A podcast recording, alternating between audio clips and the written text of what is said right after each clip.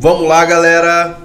Hoje a gente está aqui no Pé de Meia Podcast com o nosso convidado especial aqui. Quem que vai no CL é o Fábio, nosso conhecido carioca. Muito obrigado, cara. Dessa Mas hoje a gente tá tá com dois carioca aqui, isso que é o foda, né? Isso é, Conterrâneo. isso é verdade, conterrâneo, Flamengo. em casa. Tudo em casa hoje. Qual que é o teu time mesmo, mano?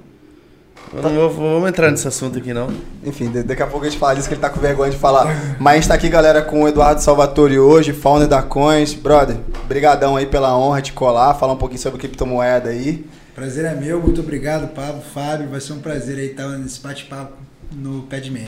Imagina, tá à vontade? Tô à vontade. Tranquilo? Começando. Dá pra entrar em polêmica, dá pra entrar em tudo? Vambora. Cara, quer dar um brief pra galera aí rapidinho, sempre pede aí pra galera se apresentar, quem que é o Eduardo, só pra galera saber um pouquinho de você rápido, a gente vai entrando depois. claro, meu nome é Eduardo Salvatore, founder da Coins, CEO. A Coins é a, a ponte entre os serviços financeiros de pagamentos tradicionais e a nova economia digital, olhando aí majoritariamente para criptomoeda. Né? Então, Bitcoin e várias outras criptos, como é que a gente traz essa nova economia para a rotina financeira do brasileiro? Para pagar, transferir, investir e desmistificando todos os, os males de sete cabeças da tecnologia. É, isso, isso é um ponto legal que a gente vai tratar aqui também. É, essas, esses diferenciais, essas ferramentas que vocês estão trazendo para o Brasil.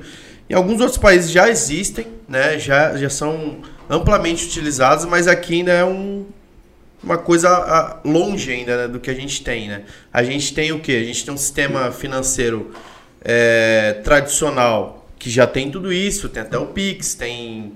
Que vocês também estão Melhorando um pouquinho cada dia. é. E tam, mas assim, o cripto ainda está uma coisa afastada do sistema financeiro tradicional, né? E vocês trazem isso para perto? É, eu só queria antes que a gente falasse, né? Porque eu sei que vocês têm uma história, né? A gente vai falar dessa história aqui. É, antes da Coins, existiram outros nomes que vocês estavam ali inclusos ou, ou fundaram ou participaram, né? Por exemplo, o PandaPay, a FinChain, é, era também a, a, a Flow. Corretora, né? A Flow Corretora. Como que, como que se organizou isso até chegar a Coins? Só pra gente começar. Cara, excelente pergunta. E é bacana trazer essa trajetória, né? Porque meu sócio Marcelo Miranda, que foi o fundador do grupo, FinChain, é, era do mercado financeiro, Deutsche Bank, assim, tava em Wall Street na época, foi completamente, a gente brinca, né? Picado pelo vírus da descentralização com Bitcoin em 2013. E na época, empreender com cripto, cara, era basicamente ter uma corretora de cripto. Uma plataforma onde compradores e vendedores vão se encontrar, vão fechar negócio e vão poder ali entrar nesse mundo como investimento. Então veio na figura da Flow. Mas a gente estava vendo também muito lá na frente a tecnologia em si. Blockchain, né, que veio com Bitcoin, mas depois com Ethereum e outras plataformas, protocolos descentralizados, cartórios digitais, enfim, hoje tem várias aplicações. Então, a Flow veio para ser, em 2015, esse marketplace de compra e venda, e a FinChain uma plataforma de projetos em blockchain. Então, ah, vou emitir minha moeda digital, que pode ser uma moeda de fidelidade, Sim. um programa de engajamento, até mesmo uma tonelada de soja. A FinChain entrava nessa linha mais mão na massa de tecnologia e a Flow mais compra e venda, B2C. E caminharam juntos desde 2015 e na virada, e aí alguns projetos nossos também, a gente tem participação numa- na Prex, que é de precatórios, que também tem uma Caramba, relação bacana com, com, com Fala de precatórios pros É. caras do mercado tradicional, os caras choram. que, que dá para emitir a moeda porque não é um valor mobiliário pela CVM. Então, né, tem esse sinal verde. Mas, enfim, dentro dessas iniciativas, a gente, observando esse movimento que você falou de fintechs, abertura de mercado, competitividade, tecnologia, Pix, Banco Central, a gente lançou a nossa própria fintech, né, que primeiro veio no nome PandaPay. Na virada de 2018 para 2019. Então era para ser a nossa wallet, olhando muito para desbancarizados, QR Code, nem tinha Pix na época ainda. Né? A gente registrava todas as transações que aconteciam no app no blockchain, de maneira imutável e transparente. Né? Que teve esse boom de fintechs e bem ou mal tem a relação sensível de dinheiro. A gente lançou Panda Pay. E aí foi engraçado que a gente viu que essa questão da confiança, de onde está sendo armazenados os dados e registrar as transações, não era tão importante quanto ter todos os serviços financeiros de uma fintech normal. Pix, Sim. voucher, pagamento de boleto, etc. Então a gente correu atrás de todos esses serviços. E aí, com essa última alta recente do Bitcoin aí para os 66 mil dólares, all time high, a gente falou, beleza, o nosso DNA é cripto, blockchain, vamos trazer as criptos para esse universo que a gente já tinha construído. Cartão, uhum. boleto, voucher, transferência, QR Code. A gente começou com compra e venda de cripto, e aí depois depósito via cripto, transferência via cripto, até o momento que a gente falou, tá, a gente tem aqui uma carteira digital cripto completa, a mais completa do Brasil. Passamos por um rebranding e agora somos Coins. Né? Nosso wallet é Coins. Então, hoje a FinChain é mais uma holding, que tem alguns poucos projetos que tratam de blockchain. Vou perguntar isso. E, e, até passou agora no sandbox da CVM, do Banco Central. Algo inédito, só três aprovados. Ela, ela junto com a CIP, com a, com a Begin, tokenizar, emitir, criar um primário, emitir participação e criar o secundário, compra e venda de pequenas e médias empresas focadas em startups, só que na realidade não é um crowdfunding normal, é uma cripto ali. É uma moeda digital que representa o seu direito naquela startup. O próprio. O próprio... É algo inédito no Brasil. Sim, é. O próprio CEO da B3 falou recentemente em uma entrevista sobre tokenização, né? Exato. E aconteceu uma grande polêmica aí, o pessoal. Ah, mas isso não vai rolar, isso não é. Não é. Talvez não tô perdendo um pouco ali o. Na verdade, assim, o que eu acho, na né, opinião pessoal, a B3 e em to, todo o sistema, que esse sistema tradicional que a gente está falando, também tá vendo o, o mercado que cripto está ganhando. Eles não vão ficar quietos, né? Ou, tem duas opções, né? E a gente já vê as duas. Algumas instituições ou membros dessas instituições é, avançando positivamente para esse lado, entendendo, se adequando, até entrando ou querer pedir regulação e, sabe, bater em cima, né? Eu acho que vocês já convivem, né, com esses dois cenários aí, né? Também. Com certeza. E, e assim, sendo aficionado, entusiasta de blockchain, a gente quer chegar no ponto futuro de não ter a figura de uma B3, mas de uma B3 descentralizada. Seria completamente uma coisa maravilhosa. E factível, hoje. Hoje dá. Mas aí tem que toda a questão de regulação. Então, assim, hoje a B3 tem um monopólio no Brasil. Tem vários amigos da B3. Eu sei que a B3 olha muito para tokenização de ativos em blockchain, mas ela vai tentar puxar para plataformas privadas ela vai começar mandando o ETF, que tá certo, acho uhum. que é, uhum. é, o escopo dela, o ETF do, do Hash 11, agora do, do Bitcoin puro, como o pessoal da QR Capital. Bacana, super válido, mas se a gente pensa numa, num processo de abertura de mercado, quebrar com esse monopólio, o Banco Central tem feito isso. Acho Sim. que esse sandbox uhum. prova isso. Então, ok, a gente tem essa tecnologia, como é que a gente aproveita para criar uma bolsa de startup? Por que não?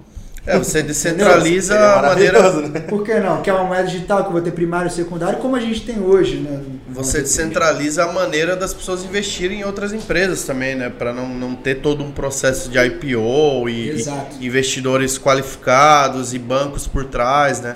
Na verdade, até um, um ponto, eu não vou entrar muito nisso, que é uma coisa mais técnica, mas teve uma entrevista em 1979, para você ter noção, do Hayek, quando ele veio pro Brasil, mas ele deu para Fui longe. É. Não, mas é que esse assunto, cara, é, eu, eu tava esses dias conversando com um amigo meu. 79 a bolsa era no Rio ainda. Cara, não, não existia nem Satoshi Nakamoto, nem Sim. Bitcoin, nem cripto, nem token, nem essas palavras nenhuma, né? Satoshi nem pensava. É, então. O computador tava começando, a é, internet Mas o Hayek já tinha falado que o mercado ideal de capitais era quando as empresas emitissem suas próprias moedas. Porque uh, os investidores, as pessoas iam ter liberdade de escolher os seus investimentos, investir na empresa que ele quer, e as empresas, obviamente, iam usar o dinheiro do jeito que elas quisessem, e o investidor ia escolher a empresa de acordo com que ele avaliasse que ela ia investir direito o dinheiro, né? Ou simplesmente que ele escolher.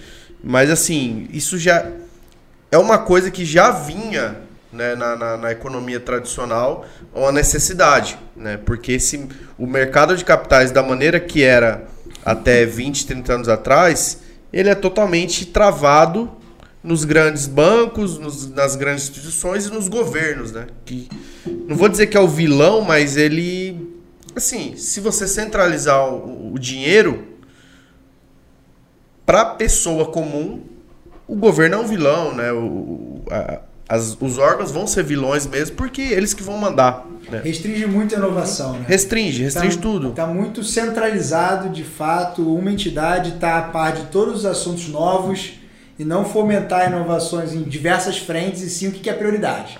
E aí, enfim, se você não tem um banco central independente, mudou o governo, pode mudar a agenda.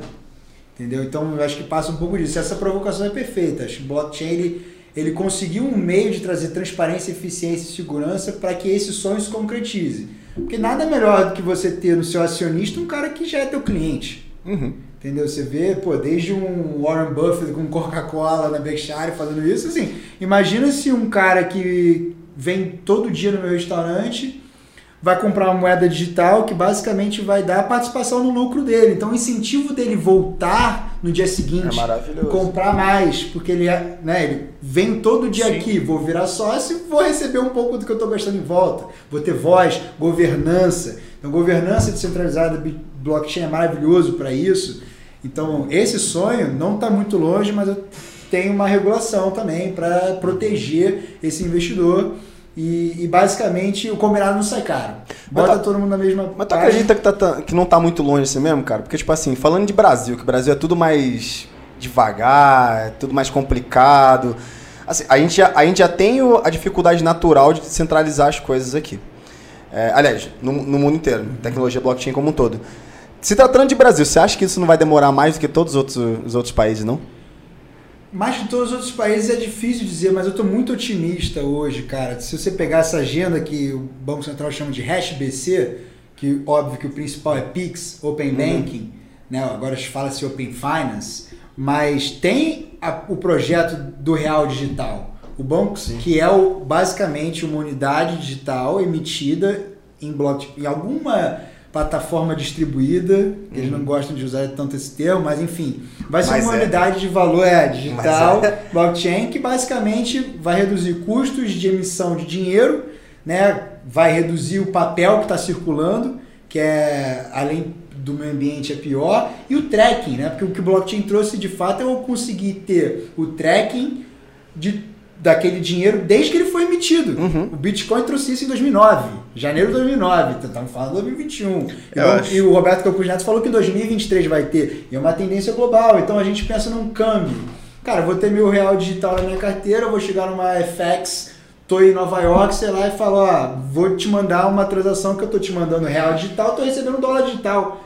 Eu não tenho nenhum dólar na, na doleira. Sim. Entendeu? Eu não preciso levar nada na doleira. E a gente vai chegar nisso. Agora, chegar na descentralização para moeda digital, ser uma participação, aí realmente é, é um esforço, mas de novo, temos o sandbox hoje da CVM, com um projeto que emite participação em startup que foi aprovado. Isso é inédito. Isso, Não, tem isso- que, é, isso deixa a gente otimista. É completamente fora do, do habitual que a gente Exato. tem aqui, né? Como mercado de capital, com mercado financeiro e tudo mais. Só, só para dar um, um passo atrás aqui pra galera que, que vai acompanhar a gente depois aqui. Isso é um assunto muito- relativamente muito novo ainda, né, cara? Tipo, o mercado de capitais inteiro é muito novo, tem poucas pessoas da nossa população ainda investindo no Brasil e, pô, criptomoeda tá num, num boom agora. Como é que você define, tipo assim, em- de uma forma básica para todo mundo que vai ouvir entender o que, do que se trata uma tecnologia blockchain? Do que se trata uma criptomoeda? Perfeito. E essa pergunta é, é excelente, Fábio. E Eu recebo assim, na mesa de bar, Ah, cara, tia, isso prima, é o mais- sobrinho, e aí acaba é, direcionando, né? É resposta. foi a primeira que eu fiz quando Claro. eu me propus a entender. Eu falei, que porra que é essa, irmão? Sim. Então, assim, como é que você define isso de uma forma Perfeito. básica pra galera entender? Blockchain nada mais é do que um registro, um banco de dados, um livro razão, que eu, vocês têm a mesma cópia. A cópia mais atual. E aquela cópia vale, tá? Então qualquer informação que for adicionada naquele banco de dados, a gente está a par, a gente está aceitando e a gente segue aquela cartilha. Só que qual o barato disso? Esse banco de dados não está sendo gerido por uma figura central, um banco, um governo. A própria rede tem os mecanismos de atualizar aquele banco, de contestar uma transação daquele Validar banco. no final, né? Por isso que ele é descentralizado. Entendeu? Então você pode aplicar essa. Que, que basicamente o que a gente está transacionando? Informação. Essa Exato. informação pode ser qualquer coisa. Pode ser uma escritura de um apartamento, pode ser um real digital, pode ser uma moeda, pontos É, dots. Pode caso na coisa. prática, sim, para as pessoas entenderem também que já está acontecendo no Brasil de maneira geral é com os cartórios. né? Exato. Os cartórios hoje já utilizam blockchain, né? Então a- as maneiras de validar, né? E isso é, é interessante falar isso, validar e cartório, porque as pessoas entendem melhor. Que beleza, você vai lá tirar o seu documento que precisa de uma sei lá, uma cópia autenticada, né? Um cartório vai, avali- vai validar, Exato. mas é o cartório lá do seu bairro, da sua cidade. Como que o outro cartório lá do, do outro estado, da outra cidade, Vai que tem outro bairro, isso, vai reconhecer, né? Beleza, antigamente era só com um carimbo ali, né? Mas é muito fácil falsificar. Blockchain não dá pra falsificar. né? Exatamente. Esse, e, e começa a entrar no, no diferencial não só assim do que, que é, mas o que, que traz de novo para essa dinâmica. Ele é, então, como nós todos temos a mesma cópia, a gente acredita e segue as regras que aquela cópia é a atual e a fiel, eu posso consultar a hora que eu quiser. 24 horas por 7, eu não preciso ligar para um cartório, não preciso acessar nada, eu vou acessar o blockchain. É como se todos nós tivéssemos acessos irrestritos àqueles dados. Então vou lá. Não fica mais na mão de ninguém, acesso, né, cara? Não fica mais na mão refém de ninguém, de governo, de banco, central, de nada, né, cara? Exatamente. E é imutável. Né? Então, hoje, da maneira que foi construído, você tem muito mais incentivo de atuar pró a rede, a favor da rede, do que contra a rede. É muito caro um ataque de poucos segundos numa rede Nossa. blockchain hoje, das principais. Você entende? Então, mas isso não foi construído do dia para noite. Isso, foi- isso é uma tendência aí no Bitcoin já há mais de 10 anos, no Ethereum, que é a segunda principal, em 6 anos. Né? Então, ser transparente, auditável por qualquer um dos participantes da rede, imutável, cara, estamos transacionando valor. A gente tem a mesma cópia, a gente pode extrapolar essa relação para cartório, entendeu? escritura, participação, dívida, é, identidade digital. Entendeu? Como a gente tem biometria, eu vou ter a minha lá. Você quer a minha, eu assino uma transação dizendo que sou eu. Acabou. Isso já tá acontecendo. Exato, você entende? Então- Esse tipo de coisa já tá sendo comum hoje em dia. Esse- né? esse é um- Essa Colecionável, coisa- agora mais de recente. contrato, NFT. Exato. Esse é um ponto que você vê que é uma coisa muito positiva, porque dá liberdade para as pessoas de todo lugar do mundo, né? Você vê, cripto hoje é uma coisa mundial, né? Não é, é diferentemente, por exemplo, de uma, sei lá, do mercado, mercado de ações que você tem as ações de cada país, mas o cara tem que ter uma conta numa corretora daquele país e tal, e assim, é uma coisa, tem umas barreiras, né? Eu não posso, por exemplo, quer dizer, eu posso, mas já é um pouco mais complicado do que simplesmente comprar uma ação aqui no Brasil, comprar uma ação dos Estados Unidos, comprar uma ação da bolsa da Inglaterra, sabe? É uma coisa mais complicada. Cripto não, você tem uma coisa mundial e muito mais fácil acesso, né? Na palma da mão. Claro, e por que é complicado, né? Aí a gente começa a questionar o porquê. Por que é complicado? Legal, a gente vai ter regulação, que vai ter a autoridade FCA lá na no Reino Unido vai falar, olha, eu quero saber quem está comprando, eu quero saber quem É. está vendendo. Ok, mas é complicado porque como eu sou responsável pra, por dizer que aquela transação é válida, eu, centralizado, um banco, por exemplo, o meu banco de dados tem que estar atualizado e tem que bater com o teu. Sim. Eu tenho que falar, olha, entrou uma transação aqui, confere, confere. Sendo que essa comunicação é instantânea no blockchain e já está dentro do próprio código. Então as regras de negócio, as regras de comunicação já são embutidas no código. Então eu não preciso disso. Você entende? Por exemplo, vou te mandar 100 reais, eu tenho 100. O meu banco vai falar, beleza, o Eduardo tem 100, então debita 100 daqui, vou ligar pro banco do Fábio, entendeu? Eu vou falar, olha, mas bota mais 100 aí na conta dele. Meu banco de novo, meu banco de dados tem que Sim. bater com o seu e a gente está depositando toda essa confiança em uma entidade só. Se essa entidade for hackeada, acabou. E essa entidade, então, ela pode cobrar a taxa que ela quiser. Uhum. tá? A gente fica refém. Entendeu? Então fica muito mais pulverizado nesse sentido e eficiente, transparente, tanto que o mercado cripto ele já nasceu 24 por 7. Sim. Não, exi não existe esse TED Doc, é o mercado 24 horas por 7 Esse acabou. horário de pregão. É, com liquidação em tempo real. E aí a gente, de novo, pode extrapolar todo esse esse raciocínio para qualquer mercado. Cara, mas assim, ó, Beleza, falando de benefício, tipo assim, pô, ficar bem claro o tipo de benefício que traz uma tecnologia blockchain pra gente. Ficar bem mais transparente, mais eficiente, descentralizado, a gente não ficar refém de, de grandes instituições, nem você comentou. Mas agora trazendo pra realidade do povo brasileiro. Pergunta o que a galera quer saber, cara. É. Oi? Que, pergunta o que a galera quer saber. Não, não, calma. Eu não vou chegar nas perguntas polêmicas ainda. Tô falando assim, tra- é trazendo pra realidade do povo brasileiro, cara, Brasil é um lugar que a gente não tem educação financeira do mais básico, irmão. Do princípio do negócio. É um povo que, porra, só contrai dívida, é um povo que acredita em qualquer promessa de dinheiro fácil. Como é que você coloca uma, assim, edu- educação desse nível de, de cara, de, de como investir certo nisso, porque tem picaretagem em tudo que é lugar, tem risco em tudo que é lugar. Como é que você traz educação desse nível para um país que não tem o mínimo de educação financeira ainda? Como é que você acha que a gente, É um desafio. gente Não, consegue? definitivamente é, é um desafio. Eu acho que não é um movimento só de cripto. Uhum. né? Acho que todas as grandes instituições financeiras do Brasil estão tentando trazer essa parcela que não teve essa educação na base, que eu acredito até que educação financeira é algo que você tem que trazer nas escolas. ou- Lógico que tem. né? Nossa. Algum momento antes, mas isso historicamente não teve. Então todas as instituições financeiras tentam trazer isso em diferentes segmentos. Né? Quando a gente olha para cripto, a, a principal diferença, tudo bem, ah, não é um mercado regulado, mas isso, a grande questão é a volatilidade das moedas. Então, Uhum. realmente, é, uma moeda XYZ subir 30% numa semana, ou descer 30% numa semana, abre um pouco de margem para os agentes maliciosos, os caras Nossa. que vão se aproveitar Demais. disso. Que não quer dizer nada da tecnologia em si. Uhum. Você pode fazer pirâmide, né? Famigerada pirâmide de boi gordo, eucalipto, ouro, FX, enfim, e cripto também. Mas aí a gente tem as autarquias para regular isso. Mas quando a gente vai falar de educação é, financeira nesse sentido para a gente, é um pouco o que o mercado faz. A gente tenta trazer os fundamentos. Então, ok, criptomoedas, tecnologia blockchain, o que, que traz de novo? Quais são os benefícios? Quais são as plataformas? Quando a gente vai fazer uma análise lá no nosso canal Coins Academy no YouTube de uma cripto, qual é o propósito? Qual o mercado que ela se propõe a disruptar? Quais são os Tu benefícios tem que uma ela parada de traz? educação já também para ajudar a galera nisso. Exato, eu não, vou, eu não vou chamar de uma análise fundamentalista, como no mercado de indicadores, Sim. mas dá, dá para se fazer muito. Qual a equipe por trás? Mas tem indicadores para você olhar, né? Tem alguma coisa, fundamentos. Exato. Qual, qual o, o- esses fundadores, assim, o que, que eles já fizeram? Qual é o mercado? O que, que ela faz? O que ela traz de É um novo? bom ponto que você tocou. Entendeu? né? E, e tentar desconstruir como só uma janela de oportunidade de ganhar dinheiro. Isso, isso Então. é o que a gente vai contra. Essa é a parada, velho, porque é, é aí que eu, que eu queria chegar. Porque assim, no final das contas, velho, brasileiro infelizmente gosta do quê? Do mais fácil.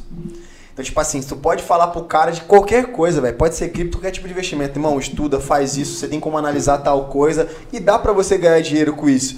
Aí o que acontece? O cara vê um vídeo no YouTube falando assim, porra. Arrasta pra cima. Bo- É, arrasta pra cima Arrasta que. Shiba vai multiplicar por mil em 17 dias.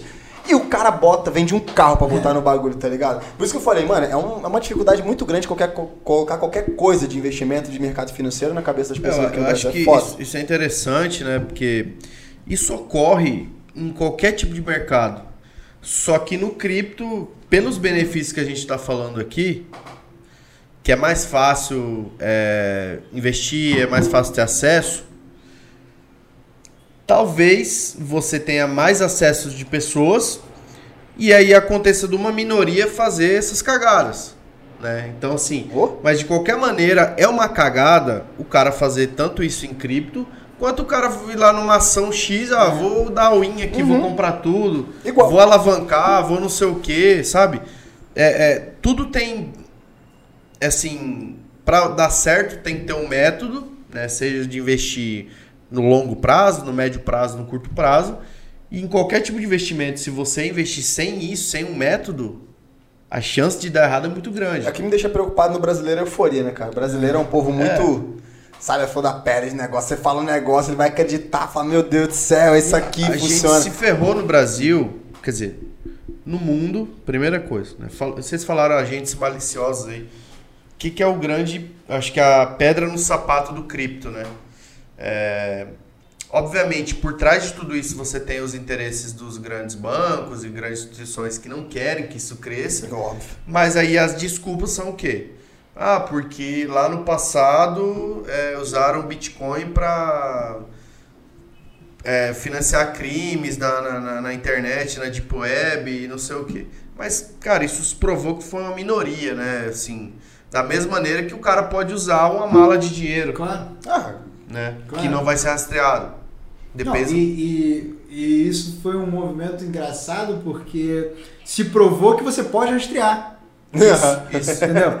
Ficou claro. Que é muito mais rastreável um Bitcoin do que um dólar. Muito. Uma nota Sim. de 100 dólares americana. Sim, exatamente. Entendeu? Tanto que o Silk Rose, um caso muito famoso, que ah, estão comprando droga na Deep Web e tal, beleza, achamos um cara.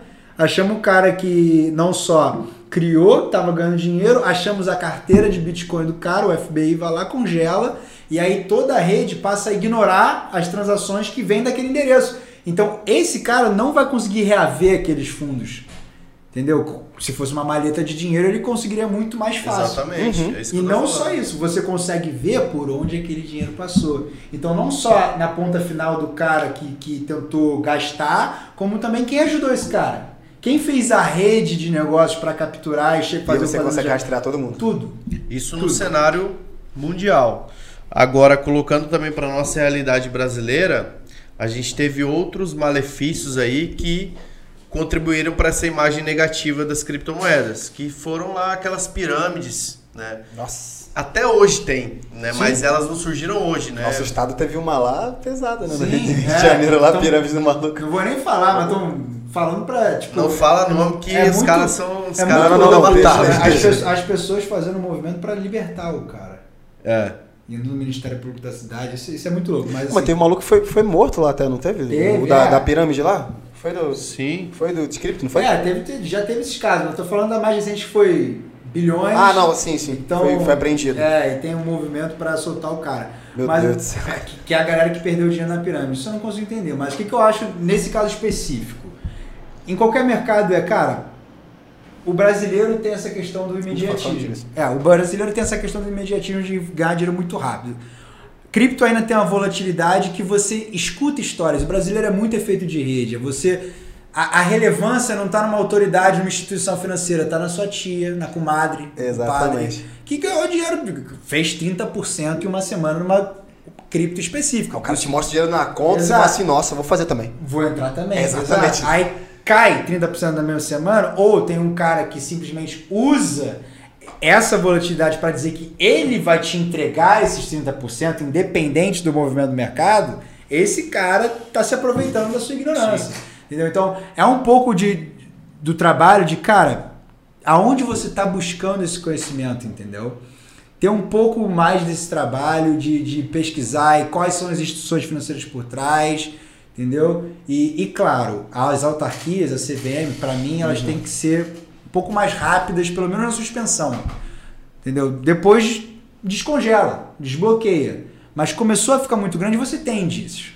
Sim. A gente que é do mercado sabe, você tem indícios, descongela. As próprias corretoras hoje estão muito mais capacitadas para prevenir esse tipo de conta, movimentação uhum. suspeita, entendeu? Então, cara, é um processo, é igual, eu brinco que é, é a indústria do doping da do, do antidoping.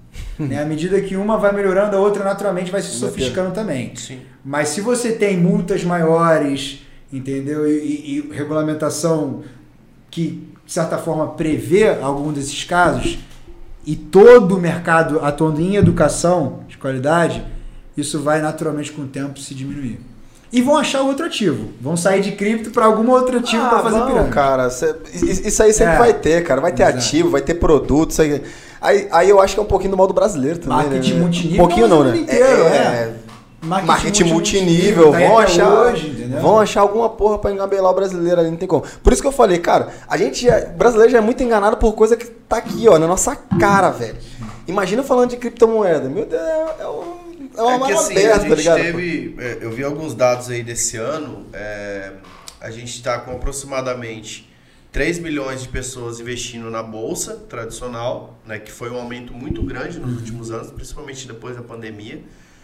É, e cripto, estima-se que já tem, porque assim, eu falo estima-se porque os dados não tem, já que não são centralizados, uhum.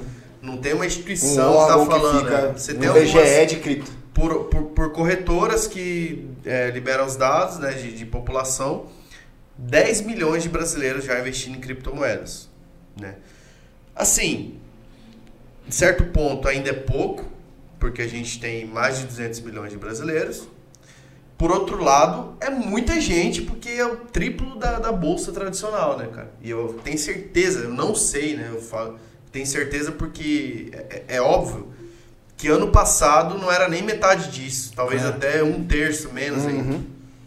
Então, Como ano passado também não tinha tanta gente assim na bolsa, não tinha 3 milhões na bolsa. Exato, tamanho boom que foi o negócio. Por isso que eu tô falando que é, é um dado, sim, chocante. Mas eu vejo por um lado positivamente também que justamente entram vocês com o que essas pessoas precisam, né? Então, naturalmente, quando aumenta a quantidade de, de usuários no serviço, você vai ver várias empresas, várias ideias Melhorando a vida tentando- dessas pessoas. É, Eu acho que o, o brasileiro, e, e tem o Banco Central, mais recentemente, as principais instituições financeiras, BTG, XP, posso falar aqui, enfim, que perceberam essa assimetria de informação. Assim, cara, a bolsa era vista como dinheiro de gente muito rica. Sim. Entendeu? De investir em produtos financeiros, por quê? Porque a gente tinha uma poupança e se fosse investir em renda fixa, a Selic era 15%. Agora aumentou um pouco com a inflação, mas se você tem é, um- uma renda fixa que paga tão bem, qual é o seu incentivo de ir para a bolsa? Qual é o seu você vai correr incentivo de, exato, de correr Não faz risco? sentido. E isso veio mudando nos últimos anos, e claro, essas empresas que trabalham nesses mercados perceberam, porra, se o meu mercado sair de 1 milhão de pessoas para 10, eu estou aumentando esse market share 10, 10 vezes. Eu não preciso brigar só na classe A aqui. Vamos tentar trazer a classe C para investir dinheiro, entendeu? Quando você olha o, o bolo, é, a pessoa física em si vai te trazer um ticket menor. Mas se você entrar naquele segmento, cara, você está gerando renda para os seus produtos. E depois que esse pessoal é, percebeu isso, falou assim, ok, eu preciso adaptar então a minha comunicação, a minha educação, as- os canais que eu vou prospectar, entendeu? E aí, claro, pandemia vem ali na, na última derivada desse fenômeno, trazendo a conta, um auxílio emergencial que o cara tinha que criar conta na caixa, no banco da caixa ali, e tirava o auxílio para uma carteira digital, que seja, já um movimento de digitalização, entendeu? Então, até recentemente a gente fez é um piloto numa cidade pequena, lá atrás, de 3 mil habitantes, Santa Cruz da Esperança, no interior de São Paulo, que tinha a figura do pague seu boleto aqui. Você entende? Não era pegar o celular e escanear o boleto, era pague seu boleto aqui. O cara basicamente prestava esse serviço. Então, claro que tem a educação não só de tipo tecnologia, como é que eu vou fazer essa informação chegar na ponta para 220 milhões de, de, de Sim, brasileiros que morando em São Paulo, nos grandes centros, a gente fica acostumado. Tudo fica muito fácil, né? Mas até lugares que o 4G não funciona direito. Entendeu? Exatamente. E, e- e vira esse desafio. Então tá todo mundo olhando para isso e como aumentar essa, essa, esse bolo e, e trazendo esse público para dentro. Então eu acho que só tem a ganhar. Falando, é, só pra gente entrar também né, no assunto da Coins, mas a gente começou falando, perguntando pra você quem você era e tal. Mas como você chegou a Coins, né? Do blockchain, Bitcoin, você já é da área, você. Como você chegou nessa área? Me conta um pouco ali da sua, sei lá. Te levou a começar aí, né, velho? Adolescência ali, o que, É. que você estudou, vida adulta, até chegar agora. Excelente pergunta. Eu adoro, porque realmente, sim, é, é- é verídica, né? Aconteceu. Então, eu fiz engenharia de produção na PUC do Rio. E a PUC do Rio é muito pioneira com empreendedorismo, tem o Instituto Gênesis lá no incubador, uma das principais da América Latina, e tecnologia. Belo dia, eu tô lá fazendo as eu fiz engenharia de produção, tava desanimado com o ciclo básico, eu imagino que você aí, estudante de engenharia que tá me ouvindo, sabe o que eu tô falando. Tava desanimado com o ciclo básico, falou, cara, não quero trabalhar com mercado financeiro, não quero trabalhar com chão de fábrica, marketing, enfim, é, quero empreender. Aí tinha esse sonho, mas entrou na sala um professor de um curso de extensão, que era um curso de empreendedorismo digital. Só que esse cara especificamente tinha um background de tecnologia e era um Bitcoin evangelista. Tinha comprado Bitcoin Olha em aí. 2013, tô falando de 2015 isso. Beleza, aí o Não é curso... o Fraga, não, né? Não. Aí o, o curso era para falar de business intelligence, cloud, etc. Só que ele dedicou uma aula só para Bitcoin e uma aula só para blockchain. E aí, quando, quando ele me falou que, cara, você pode ser dono do seu dinheiro, mandar um dinheiro daqui pra Tóquio, em 10 minutos vai cair lá e você saca lá, eu falei, não, não, não. Aí, brilhou, aí brilhou o olho, você fala. Era como? uma época que você pagava 10 reais numa TED numa sexta-feira à noite, que só ia cair na segunda-feira às Bizarro, 9, 10. bizarro, né, manhã. cara? Eu falei, não, Já era não. disruptivo. Não né? tem como, não tem, não tem Tá- como, não tá tem mentindo como. pra mim. Aí, beleza. Explicou depois a descentralização, como é que funcionava. O Bitcoin na época estava 750 dólares, Ethereum tinha acabado de ser lançado.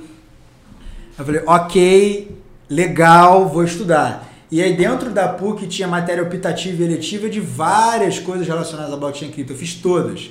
E até Caralho. vários cursos de extensão, desde análise técnica. Eu falei, eu falei, ok, é, é com isso que eu vou trabalhar. E 2019, 2016 foi um ano só basicamente de aprender. Então, na época, não tinha a quantidade de corretoras que tem hoje. Criei conta em todas as corretoras, arbitrava o mercado com uma planilha de Excel, não tinha as APIs que tem os robôs de arbitrar, não tinha. Era não, na tinha não raça. tinha back-office, era Na raça, raça, vai no dedo e arbitrando dentro de corretora. Acabei como o mercado era bem menor do que era hoje. Antes do boom dos ICOs de 2017, eu tinha contado com todos os eh, CEOs das corretoras. 2017, início do ano, eu vi uma chamada de estágio na Flow, corretora que a gente falou, uma das mais antigas do Brasil, a terceira que ainda está em operação. Tinha contato com o CEO, liguei pro Marcelo, eu ligava para ele para ele liberar depósito.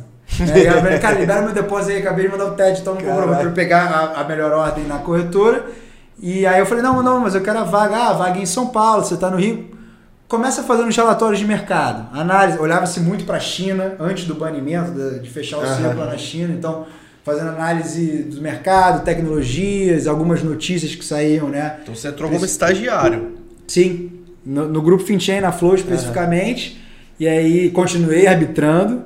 é, e aí fui fazer intercâmbio no segundo semestre de 2017 em Nova York. Aí eu fiz, só mandava dinheiro via cripto. Não tinha essa de TransferWise ou qualquer outro serviço, era mandar dinheiro via cripto. É, e aí continuei fazendo o- os vídeos, conteúdo, mas aí quando eu volto já para me formar em 2018, foi tipo, ó, trainee, business development, growth, consegui participar dos projetos de blockchain, da FinChain, então teve um aperfeiçoamento na tecnologia em si. É, aí eu fui para, como eu falei, growth, toquei ali a aquisição, retenção, essas métricas. Tudo do muito grupo. rápido, né, cara? Pouco Parceria. tempo isso aí. É, vim pra São Paulo, né? Vim pra São Paulo, se forma, vem pra São Paulo. Três anos, dois anos? Três anos, exato. É, dentro do mercado de cripto pode-se dizer aí desde o final de 2016, mas é, no dia a dia, 2018, aí fiz o meu MBA, o primeiro do Brasil em Blockchain Development Technology na FIAP, aqui de São Paulo, e aí foi uma mudança um pouco de paradigma de realmente como abrir o capô do carro, ir lá ver os Entender, componentes, além de pilotar, tudo. né, É. entender tudo. E na virada de 2018 para 2019 eu fui chamado para tocar o que na época era o nosso fintech, o PandaPay, que agora é Coins. Então, um- resumindo bem, essa é a minha trajetória no mercado de Vou botar cripto. aqui a Pô, carinha bom da, demais, cara. da coisa É, a aqui gente tem pra- umas imagens aqui. pra galera ver, né? Galera...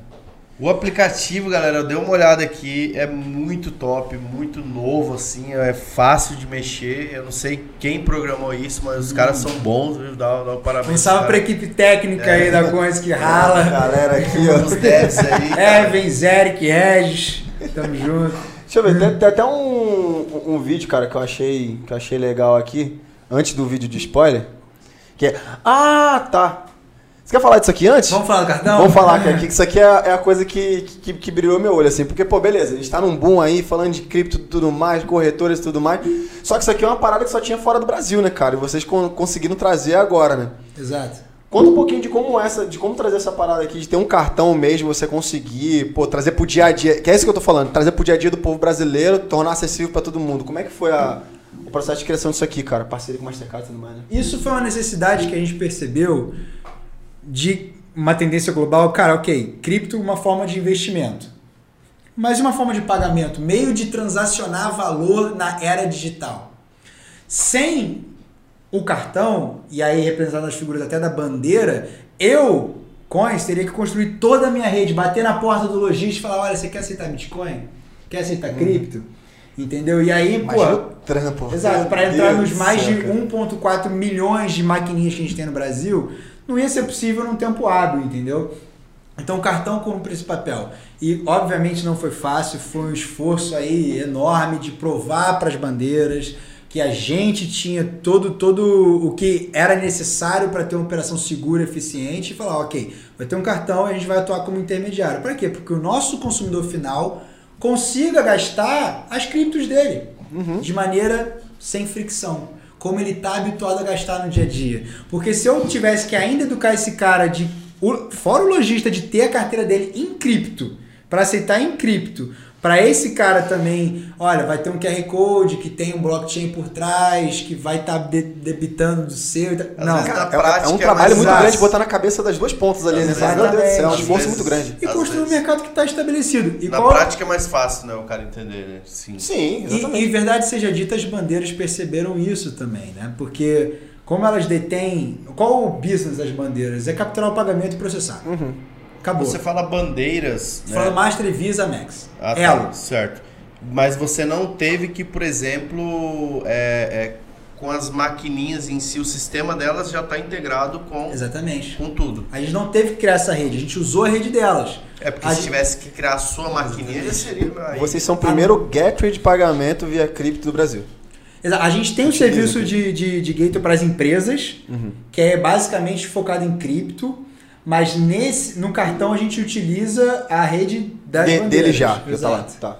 Exato. Para quem tá assistindo também, né, que vai assistir, se o cara quiser hoje um cartão desse, ele consegue, Baixou o app, se cadastrou, pediu, chegou. chega no seu endereço ali bonitinho. Facilidade. E aí ele tá ligado à sua conta, à sua wallet, né, na Coins, né, o Exato. aplicativo tá no Google Play, na, na App Store.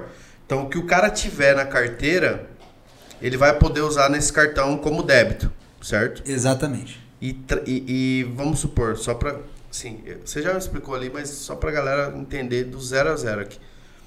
Se eu tiver, por exemplo, sei lá, uma carteira com Bitcoin, com Ethereum, com Shiba, sei lá, qualquer, Solana, co- vai, vai. qualquer moeda, eu não vou ter. Eu não tendo dólar nem real nessa, nessa carteira, eu consigo pagar uma conta com esse cartão, Consegue. mas eu escolho que moeda que vai usar. Você paga online em qualquer lugar e também na maquininha e inclusive saca na rede 24 horas em dinheiro vivo. Legal. Mas a, Caralho, a, a minha. Se, dúvida, se tiver acho- no passado ainda consegue. a minha dúvida Mas qual- que é maior qual- é qual a moeda que você vai escolher. Então, hoje, hoje a gente abstrai isso de seguinte maneira.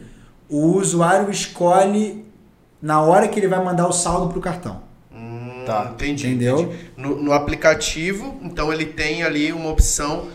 Tem a seçãozinha do cartão dele, que ele Uhum. faz. Ele vai mandar um dinheiro ali para aquele cartão e na moeda que ele quiser, o que ele selecionar ali. Acho que quem usa a bolsa vai saber como funciona a garantia de, de opção aí, ou, Não faça. ou Não, é até poupança, né? É poupança, assim, vamos supor que você tem um cartão num banco normal e aí você tem lá a sua conta poupança, ela é separada. Então a conta do cartão ela é separada da sua wallet.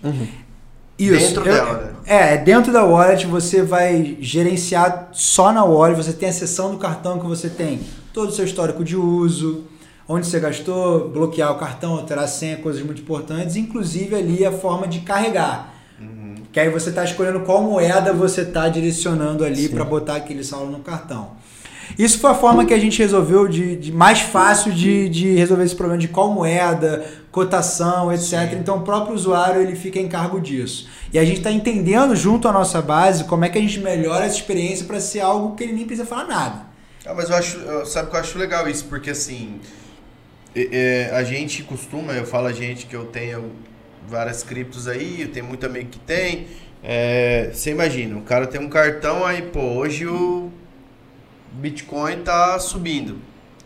Hoje, sei lá, a outra moeda que eu tenho tá caindo. Vou comprar tudo em McDonald's.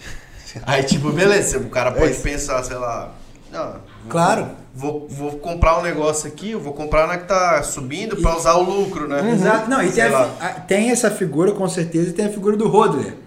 Que não vai vender Bitcoin nem se Nunca. cai a 50%. Exato, então eu não exato. posso virar pra ele e falar: ó, se você tiver Bitcoin na minha carteira e pagar no cartão, cara, vou Que é o gastar vi, teu Bitcoin. Eu vi uma grande entendeu? discussão disso da questão agora que El Salvador, né, colocou o Bitcoin como moeda nacional, né? A galera falando, pô, mas Ou pagar uma pizza, pagar uma pizza, um lanche Bitcoin, cara. Olha o que os Vai. caras fizeram lá há 5, 6 anos atrás. Pagaram uma pizza com, É. sei lá, com 10 mil bitcoins. 10 mil Bitcoins. Esses caras... O dia da pizza, celebrar. É, né, hoje é o né, dia da é. pizza do Bitcoin, né, cara? Então, assim... É, Foram duas pizzas. nem todo Um mundo quer pouquinho mais gastar... barato. Um pouquinho mais barato. Nem 5 todo mil mundo- cada pizza ali. Nem todo mundo quer gastar toda a cripto que tiver. Tem algumas que são mais ali, quase uma moeda estável ali, parecida que não se mexe, né? Talvez seja interessante o cara usar isso. É, ou até o cara falar assim, ó, vou esse fim de semana aqui, vou sair, vou pôr aqui, sei lá, a quantidade igual a, sei lá, 500 reais aqui no Exato. cartão, só vai gastar isso. né? Exato. E, e é 24 horas por 7. Então, quando ele quiser, ele pode fazer essa gestão. Direto do app, carrega ali o saldo e vai poder gastar livremente. Não, isso é uma maravilha, Cara, cara. fa- falando de negócio, é, para mim, assim, olhando, isso aqui é um, é um diferencial gigantesco de vocês para qualquer um do- dos, dos players de mercado aí, né? Vocês estão apostando mais nisso aqui para ser assim, para tipo, pra dar aquele boom mesmo na, na coins, assim, dar uma, uma pernada na frente do- dos concorrentes, ou tem ou aposta também na- nas outras vertentes de vocês? É uma pergunta. É, Isso resolve a questão da liquidez, o gasto. Né? Como a gente falou, de criação de rede. Então, o cara que está ali nas criptos e quer gastar as criptos dele, não tem que ficar fazendo, mandando para algum lugar, para pagar um boleto, para fazer um pix, fazer... tá ali. Tá na palma da mão, velho. Cartão que vai ser aceito em todos os locais que pô, a bandeira master é aceita. Então, né? Todos os locais. Todo lugar. Só, a gente resolve esse ciclo. Só que quando a gente olha para o público de cripto, o investidor, ele também está olhando em investimento, longo prazo, segurar.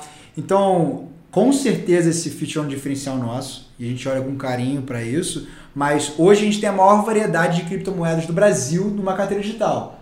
São 20 e estamos listando um spoiler mais uma semana que vem. Tudo indica que vai ser a Shiba. Ainda tá rolando a vocação, mas tem, vai ser a Tem uns Shiba. amigos aí entusiastas de Chile. Exato. Compra na Coins, compra e vende na Coins. Então, Você assim, falou de votação aí, que vocês têm um contato com a comunidade, né? Eu, eu lembro que eu já vi, hein, cara? cara, lá no passado, Bonitão. o PandaPay, ele tinha uma relação muito boa com a comunidade gamer, né? Vocês fizeram alguns Sim. projetos com gamers e tal. sim. E existe até hoje um, um- assim, no mundo cripto, ele se aproxima muito do mundo gamer, né? Tanto que a gente tem várias, vários tokens, várias criptomoedas hoje que são relacionadas a games, né? Sim, com certeza. É, essa é uma relação que surgiu no nosso MVP. Pra galera aí do que tá ouvindo o Pad Meio, o MVP é o mínimo produto viável, que é basicamente um, um mínimo de uma plataforma, de um app, Pra app botar pra rodar, pra testar. que você vai testar o seu diferencial de mercado ou a sua funcionalidade de core, o que traz valor na ponta. E aí a gente percebeu, isso em 2019, que o público gamer tinha essa dificuldade de pagamento digital sem fricção, sem taxa. Né? Como é que eu faço um donate na figura do donate do streamer? Cara tá lá streamando e eu vou mandar um centavo pro cara, mas não quero pagar taxa nenhuma. Lembrando que o Pix ainda não estava em, Em em operação. E a gente começou a criar esse ecossistema e educar esse cara que ele podia usar a nossa carteira PandaPay. E aí a gente começou a ter uma capilaridade, uma presença nesse ecossistema. Hoje a gente tem mais de mil parceiros que orgs, ligas, equipes nesse ecossistema de esportes. Caramba. É, e, e a gente percebeu mais recentemente né, é- essa junção desses dois mundos com o NFT, o colecionável, e com a figura que hoje tem muito forte do play to earn. Né? É, jogue e ganhe. Exato. Até teve uma plataforma agora, X Infinity, que captou valendo mais de 3 bilhões de dólares, assim, loucura. Que é basicamente tipo, cara, beleza, o cara tá jogando uma série de jogos que estão brigando pela atenção desse cara que tá jogando. Por que eu não dou a minha própria cripto para esse cara que incentiva ele a própria- jogar mais, Uhum. entendeu? A própria, o próprio token né, da, da X-Infinity, o AXS, pra quem quiser pesquisar aí, vocês vão É. ver quantos por cento que subiu esse ano, né, cara? Sim. Foi mais de Por causa disso, não porque foi conheço. 10 pioneiro. mil por cento, acho que foi mais até, cara. Quando passa de mil ali, por cento, Ah, dessa porrada já é um ganho. Não, eu vi, eu vi matéria de família, de, de um filho que trazia a família inteira para ficar jogando o dia inteiro e, e a renda familiar Quanto foi que aumentou. a X-Infinity valorizou esse ano? Puxa pra nós aí. Assim, foi a moeda. Pra caralho. A moeda começou, obviamente, como centavos ali, que toda começa. Hoje ela vale cento e 140 dólares. Né? E com os investidores do Vale Team Draper, enfim, Então, vários assim, fundos.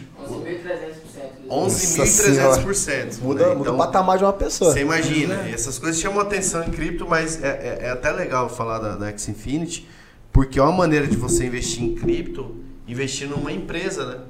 Sim. Porque Sim, eles, lógico. eles, a gestão do dinheiro, a gestão do dinheiro, ela é feita como equity, Sim, como uma empresa. exatamente. É a descentralização da governança, de eu virar sócio. Eu jogo esse jogo todo dia, por que, que eu não viro sócio desse jogo? tu vira parte do Cara, negócio. isso me mata de raiva, cara, porque E, assim... e no futuro, o que a gente imagina com a Coins é realmente trazer esses dois mercados no que seria uma Gamers Coin. Então, uma moeda multiplataforma, ou que tenha várias moedas de várias plataformas, a X, a moeda da Twitch, etc. E onde o cara vai transacionar? Isso é um ponto Coins, bom, cara. exato. Ga- Game é um, é um caminho, acho muito legal, porque, assim, eu falo É um bagulho que não para de crescer, Eu cara. morro de raiva, cara, porque eu vivi minha adolescência inteira. Aí os caras já vão ver que eu tô, não tô tão novo. É. Então, eu vivi minha adolescência inteira jogando, cara. Dentro do quarto ali, 12, 15 horas por dia jogando, mas não ganhei CS, CS. porra nenhuma, não ganhei. Ah, eu jogava Ah, CS. cara, quem- quem- jogou mesmo antigamente não- tudo. Não tinha Segue essa possibilidade. com- Não tinha essa possibilidade de ganhar essa grana que nessa galera tá ganhando agora, velho. Porra, eu Free Eu Fire. só gastava internet e energia, cara. Assim, hoje você tem alguns games que até as crianças às vezes gastam dinheiro dos pais. Ô, Mas é meio que assim, eu acho que até a questão pros pais aí que estão assistindo. Se você vê que seu filho tá gastando dinheiro com game, vê o game que ele tá jogando que talvez dê pra ganhar Ganhar dinheiro. Essa que eu falar, comprar aquele. Com certeza. Porque tem muito que já tá com essa modalidade de pagar, né, pro jogador. Mas, mas a gente mudou, assim, teve essa, essa, esse início, mas hoje a gente está focado muito no público cripto, que por mais que a gente veja um lugar lá na frente que eles né, convergem, o público cripto ainda é diferente do público gamer em si. Uhum. Desde faixa etária, enfim, Linguagem é- diferente, Sim, eu completamente, também, eu também tudo. penso assim, hoje Mas- eu não jogo, mas- eu exato. não jogo, eu não quero jogar mais, mas às vezes eu vejo um não- projeto Que vale a pena. né? Exato. O cripto não fecha é uma as maneira portas, de investir certeza. nisso, né? Eu Com acho que é certeza. uma maneira de investir também. Aqui até talvez a gente possa botar aí na próxima votação em alguma AX. Pra votar aí Acho e legal- ser investado ou não. Vamos acho ver se a legal galera se- game de fato se, se Acho engaja. legal você pegar, sei lá, vários tokens gamers e pedir pra galera voltar. Escolha Sim. qual É. vai ser o primeiro. A gente tem trazido até um pouco do que é né, a comunidade blockchain, ser descentralizada, colaborativa. A gente traz muito o nosso consumidor para ter voz no que moeda a gente vai trazer, qual o novo próximo feature do, da, participa. da Coin. Perguntar uma coisa aqui sobre o- o- os bastidores aí. É, eu vejo muitas, muitas exchanges, muitas corretoras sempre fazendo votação. Né? Eu acho legal isso, acho legal de vocês fazer isso. Mas assim, qual a dificuldade de trazer uma nova moeda? Assim, o que, que envolve isso? Da hora, hein? É, não pode, tem não pode pedir contar pra- muito o nosso segredo. Não. Tá, mas tipo, Mas você tem hoje que é o que eu pedir posso pra dizer. alguém, tem que, Não, sei lá... tem, tem, tem meios. É que a nossa equipe técnica é extremamente bem capacitada e é tecnologia própria. Então a gente tem uma facilidade de achar caminhos para trazer aquela moeda para o público final. Mas, por exemplo, venda. uma moeda que vai surgir, né, que vai ser lançada geralmente, eles fazem ali um, um, um procedimento para ter liquidez das pessoas. Ah, sim, mas a, a gente está falando das principais do mercado. A Então, gente- quando já tem. Então, É, eu tinha entendido que, que era esse mesmo. A, a dificuldade de trazer uma, uma, uma das grandes de mercado já. exatamente. Mas é- tá essa é a minha dúvida. Para, por exemplo, uma corretora aqui no Brasil, que às vezes não tem tanta liquidez igual nos Estados Unidos e tal. Uhum. Qual o risco assim de você trazer uma moeda e aí assim não tiver, não ter comprador vendedor? Existe ali uma estrutura para vocês gerar, é, não é gerar, é, movimentar, movimentar livro da liquidez? Existe. Existe ali, né? Um, todo um sistema. Existe, ah, que nem o próprio mercado. Você pode comprar e vender em Market outras maker, praças. como assim, Exato, fosse. a figura do market maker. É. Você compra e vende em outras Espelha praças. com, exato. com, com o valor oficial, né? exato. Naturalmente você vai ter um spread, aí você consegue diminuir esse spread se você atuar dessa maneira. Mas a gente, a gente- é outro um um pouco diferente da dinâmica de uma corretora, né? A gente está focado no usuário que está na palma da mão, 24 horas por 7, entendeu? Quer comprar e vender, receber uma notificação, jogar no cartão esse saldo, pagar no QR Code. Então, óbvio que, que é importante a liquidez, a gente tem liquidez dos principais mercados, entendeu? Mas é, não é livro de ofertas, profundidade de book, ordens a limite, mercado, stop. É, é uma dinâmica um pouquinho diferente das A dinâmica é, é, tradicionais. é o wallet, né? Exato. quem, pra é quem tá instantâneo, vendo. sem fricção, É. pouquíssima ou quase nada de taxa. Pra quem tá vendo, assim, é, é legal entender essa diferença. Porque a corretora geralmente ela atrai muito trader, né? O cara Exato. que quer ali comprar e vender, às vezes até no mesmo dia, na mesma semana. Mas a dinâmica de vocês é o cara ter e guardar. Né? Se ele precisar usar, ele vai ter todos os meios que ou, nem as Mas se quiser tradar também. Pra usar. É, que treinar quiser também, treinar, exato. A gente, a gente tem disparado é, notificações quando tem uma movimentação muito grande de mercado. Legal, legal. Então, Ele é avisado. Uma, é, uma moeda sobe 15% em dias, a gente só. Porque isso tem um reflexo. É isso, isso é informação. É. Na ponto. Se esse Sim. cara é um investidor daquela moeda, ele tá interessado em saber os movimentos daquele preço. Entendeu? Isso incide no poder de compra dele, no cartão, no Sim. boleto que ele vai pagar, na transferência que ele vai Opa! Você O entende? cara tem um cartãozinho lá agora. Exato. Então, a gente constrói as ferramentas para esse cara ser dono e conhecedor cada vez mais daquele mercado.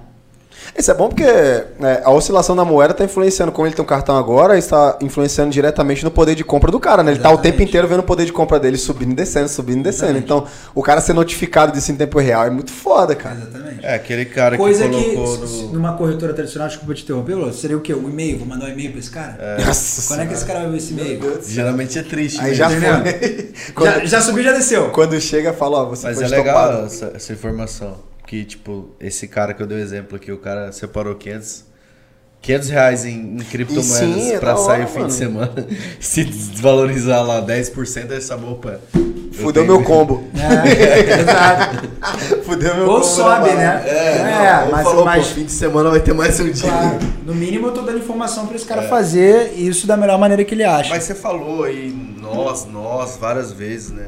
Como que é a Coins ali? Em quantos vocês são? Como que é ali o ambiente? Hoje nós estamos em 12, tem alguns part-times e freelas, mas nós estamos em 12.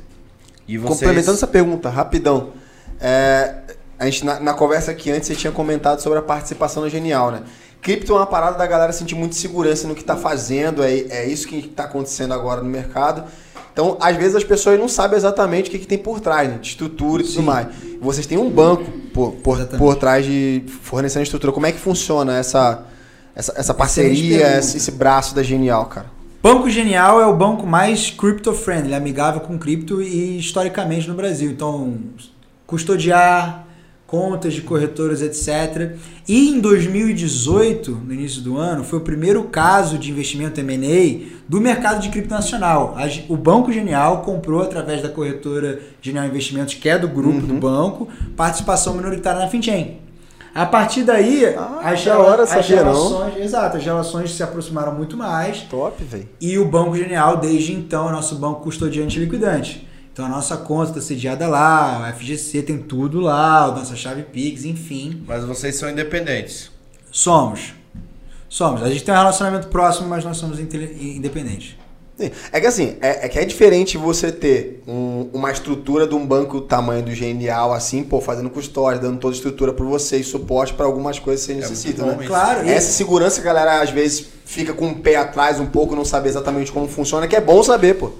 Tanto do ponto de vista do investidor, de saber que tem uma instituição financeira é, regulada e Sim. enfim, que traz essa, essa segurança, como do ponto de vista do negócio. Porque, cara, quem está no mercado de cripto há muito tempo viu os grandes bancos, os cinco principais varejos, fechando conta arbitrariamente de empresas de cripto sem perguntar. É tipo, fechei tua conta. Então, o meu usuário que depositava naquela conta até então. Faz o quê? Não faz nada. E o dinheiro tá congelado ali até segunda ordem, entendeu? E aí teve todo um movimento de, pô, ir na justiça brigar por, esse, por esses fundos, um transtorno. Então a gente mitigou isso com, com, com o banco e Vocês com certeza isso traz uma segurança Vocês muito grande. influenciaram. Vocês influenciaram também outros deals aí de, de bancos grandes é, entrando pro, pro mundo Sim. cripto, né? Hoje você viu em 2021 a gente teve aí quase uma me- meia dúzia aí de bancos grandes de alguma maneira, Botando um pé, né? É. botando ali Nu- Nu- nunca né, é na cara? principal marca do banco, é, uma subsidiária, um vai investimento, mas tá indo. É um movimento normal, natural. Tendência global também, Goldman Sachs, JP Morgan, enfim. de vocês estão na frente Esse, todos. esse cara, inclusive, várias. Eu não sei se foi, foi do Goldman Sachs ou do JP Morgan que o cara falou não sei quantos anos atrás aí que nunca compraria. Cripto, não CEO do o. JP Morgan. Foi, não foi? E agora tá comprando. É, agora não, agora o Morgan tem a própria moeda, JP Coin. Então. É, cara, é normal. É, assim, eu que tô nesse mercado há muito tempo, eu gosto de é, usar a analogia do Gandhi. né? Primeiro eles te ignoram, depois eles riem de você, depois eles brigam contra você e aí você vence. E é isso que está acontecendo no mercado de cripto. Então, quando a gente fala de um banco central pensando em emitir um real digital, um dólar digital, Klarna lá, Suécia, enfim, cara, exatamente essa trajetória e é bom para quem está no mercado. Cara, mudando só um pouquinho de, do, do- da pauta, assim. é, curiosidade mesmo, da gente conversando assim, cara. Até, pô, tem um cara que passa uma inspiração do caralho fa- falando. Obrigado. Tu entende muito do, que- do, do negócio que você tem.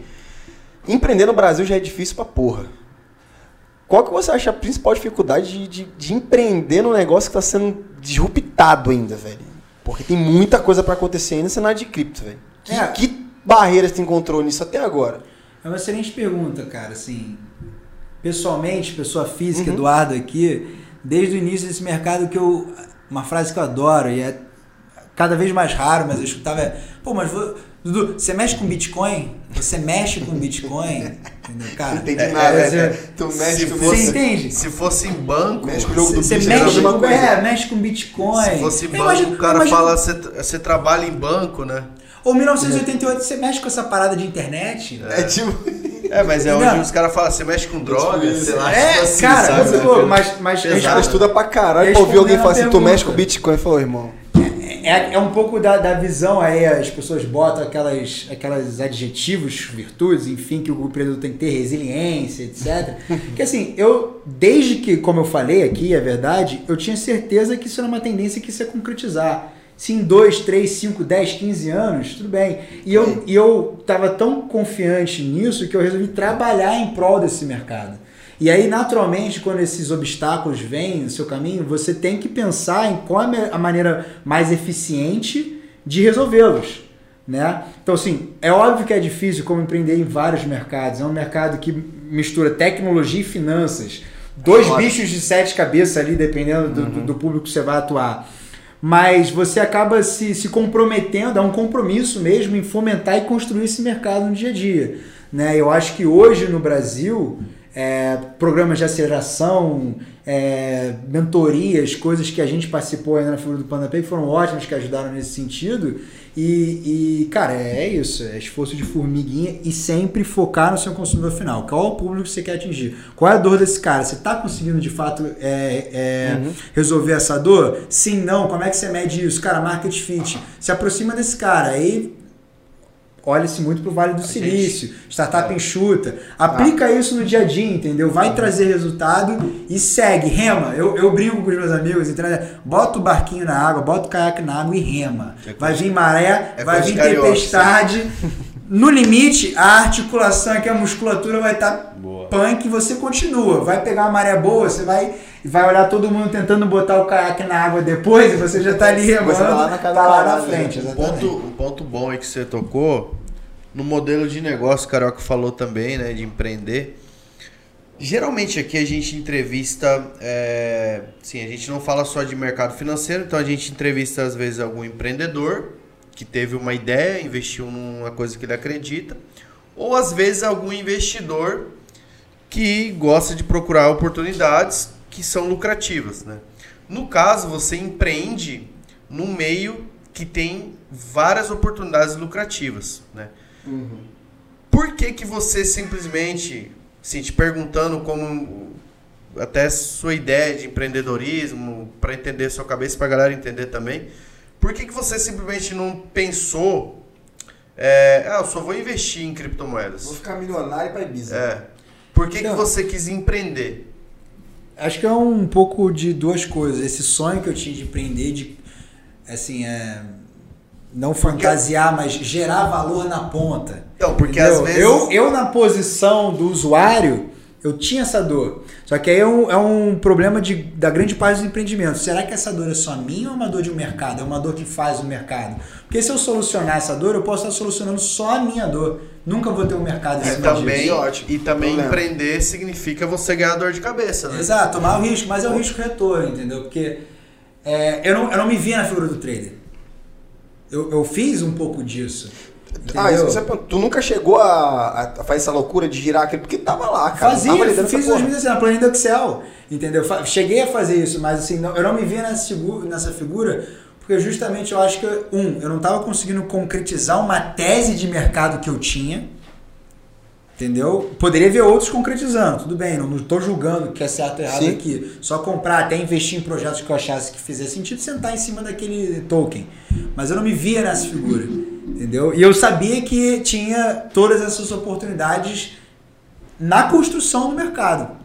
Então, para mim foi muito óbvio assim no início, tá, eu quero estar na ponta que está empreendendo nesse mercado com todos os obstáculos e, e Ganhou não grana só- quando tava fazendo trade lá, girando? Cara, ganhei, ganhei, mas Deu? como todo bom universitário, né? A grana que a gente começa, né? No absoluto, percentualmente eu fiz, mas no Sim. absoluto não.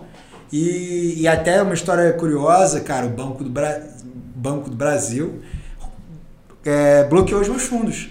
Simplesmente porque alguém contestou um depósito, entendeu? Como a, como a transação em Bitcoin ela é irreversível, Uhum. então o cara me liberou fundos, eu fiz uma venda para esse cara no P2P, ele contestou o depósito e aí o banco deu, não me deu chance de contestar, deu causa favorável para esse cara e congelou minha conta e um abraço.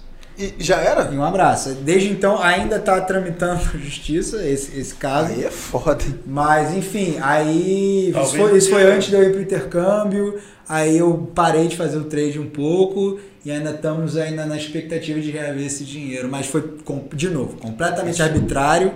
Só congelou minha conta, deu causa favorável, estornou o dinheiro e um abraço. Tá vendo os benefícios de você Mas ter algo sua- descentralizado?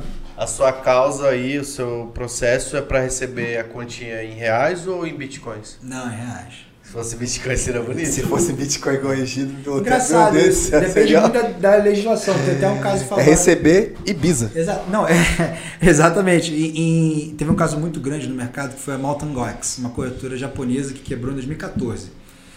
E basicamente, na legislação do Japão, você paga na moeda nacional, ien. Né? E base, o que aconteceu foi bizarro, porque teve uma suposta fraude, um hack, sumiram os bitcoins, era a principal corretora do mercado até então, o bitcoin despencou de preço, todo mundo entrou na justiça. A Mountain Gox se usou da legislação para pagar a galera em 2019, 2020. Foi até um pouco da, da queda do Bitcoin que teve, porque ela tinha todos esses Bitcoins custódio, o Bitcoin tinha multiplicado sei lá quantas vezes, ela vendia e pagava em. E aí pagou na baixa. né? É, Pagou na ba- é, com- no comparativo, né? Ela pagou muito mais barato do que ela pagaria e juridicamente ela lavou as mãos. Entendeu? Óbvio que teve multa, óbvio que teve uma série de coisas, mas ela conseguiu ter essa brecha. Mas enfim, só uma curiosidade que você falou. Né?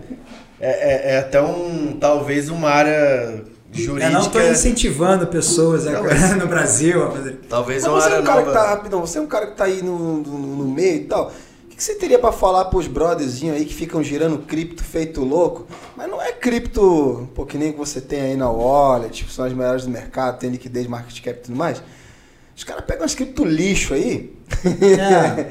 dão a win no bagulho. Não, só pra, só por curiosidade, isso O que, que, você que tem eu que falar. tenho pra falar? Cara, tem, tem dois lados da moeda, né? Ou você é o agente malicioso ou você é o cara que tá sendo ali ferrado no final da linha. Exatamente. É o fenômeno do pump and dump. Eu, eu tenho um grupo de falando aqui, Telegram eu não faço aqui. isso, não. Eu tenho um grupo de Telegram aqui, a gente tem alcance, eu falo, ó, tal cripto ninguém conhece, não tem liquidez nenhuma. A gente fala, vai subir essa semana 30%. A gente vai lá, compra antes, mostra no gráfico que subiu 30%. Acontece muito. A galera Só que a entra, gente- tu regaça de vender. Exato, artificialmente É o subiu isso e pirâmide, fala, isso também, vende, né? vende. Isso em mercados regulados é proibido. É. Então quando regular o mercado de cripto, isso fica proibido. É que eu tô, enfim, é que eu tô falando, então. é- Não, não, pra essa galera eu não digo nada, eu digo, Não. sai fora, eu digo, não faça Eu isso. tô zoando assim, é porque tem uma galera, tipo assim, toda hora tá sendo criada moeda nova, né? Então tem uma galera que, tipo assim, pega umas moedas novas e fala assim, porra, é, é a mesma coisa, não sei se tá familiarizado com corrupção e tal, porque é o, é o que eu gosto de fazer, mas é a mesma coisa você dá, tipo, minha visão, né? Você dá a win, botar todo o teu dinheiro num pó de opção. Tá longe pra caralho do vencimento, mas tipo assim, você fala, porra, Se explodir, eu fico milionário, Exato. senão eu perco tudo. E tem uns caras que simplesmente faz isso, cara. Fala, ah, velho. Que nem, qual é que você falou Mas agora? você- Que, que subiu 11% no ano? 11 mil por 11 mil. cento? 11 É mil. engraçado, Teve uma dessa. cara. A galera fica esperando uma dessa aí a vida inteira pra mudar de patamar. E sempre vai ter isso. Tem gente, eu já ouvi hoje, recente, hoje não, mas recentemente, que aposta em jogo é investimento. Eu vi essa, assim.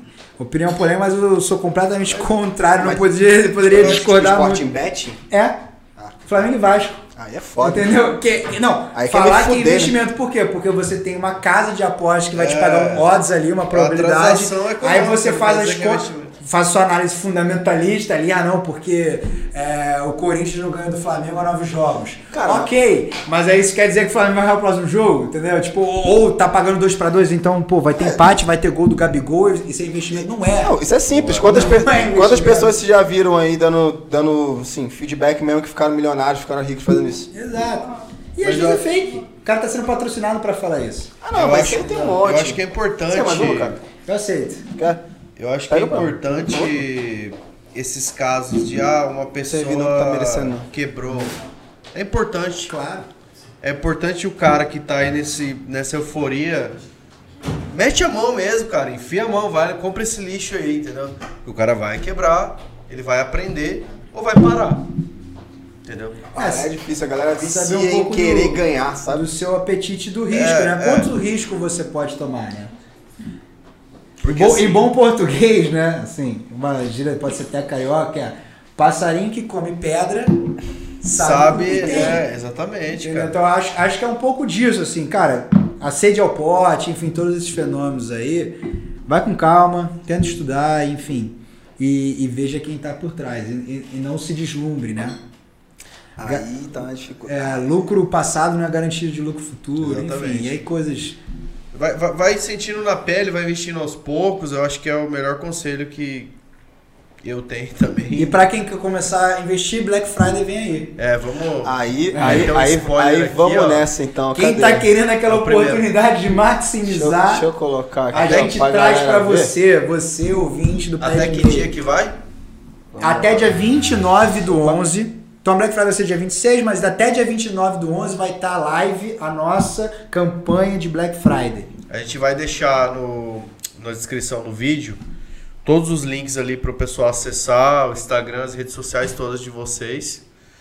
Da Coins. Vamos, vamos dar um play no vídeo aí. Ó, é- é- cara, eu tô me sentindo honrado, porque os caras trouxeram uma propaganda aqui da Black Em primeira mão. soltar Esse aqui. vídeo Primeira só mão. a gente tinha primeira mão aqui no pé de meia. Vamos lá. Depois ele explica um pouquinho mais, né?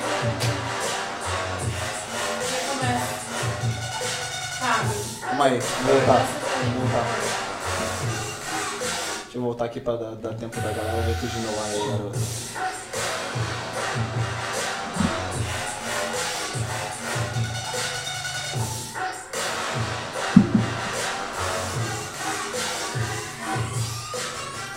Explodiu, moleque. Explodiu.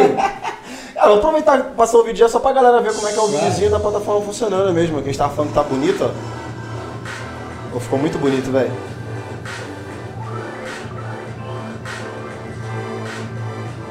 Esse cartãozinho.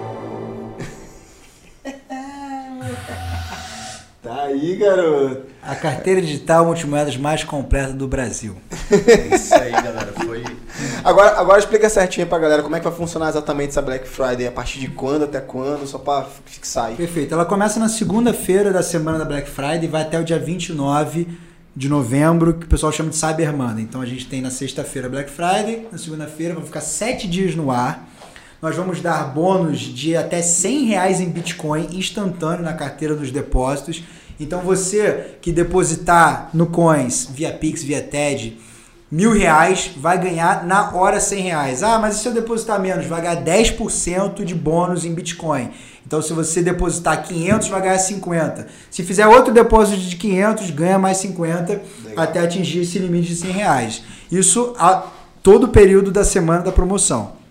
Além disso, para os usuários se cadastrarem, a gente vai fazer peri- em períodos aleatórios do dia 100% de cashback na taxa de corretagem.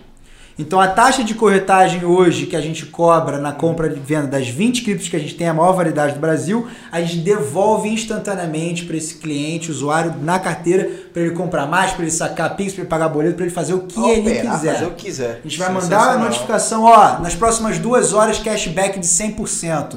Comprou, ganhou, na hora. É isso. Aí não tem desculpa, né, caramba? Pra, pra, pra quem quer aí, pelo Não, amor de essa Deus, é né? Que é mais fácil. pra começar, É de cara, graça, Pra né? começar. Se o cara tiver um milhão, ele ganha 100 mil? Não. É, porque só, Mas me, ele ganha 100. só me faltaria um milhão, cara. Mas se ele fizer um trade de um milhão no Coins, ele vai ganhar 1% de cashback de volta. Pô, se tiver no maravilha. horário da, da Aí. promoção. Não, Aquela é- taxa, a gente não vai cobrar, entendeu? Quer dizer, a gente está devolvendo a taxa, basicamente. Cara, tá bem no começo. Vocês estão agora, acabaram de fazer o, o, o branding da marca de novo, o rebrand e tudo mais. Tá bem no, no começo aí desse- dessa operação da Coins, né? Mas, tipo assim, eu sei que tá bem no começo, mas falando de próximos passos, futuro. Onde vocês querem chegar, cara? Cara, excelente pergunta. Tá no começo, assim, não é algo que temos principalmente produto, a gente tá, construiu da noite pro dia, a gente vem aí quase três anos fazendo isso.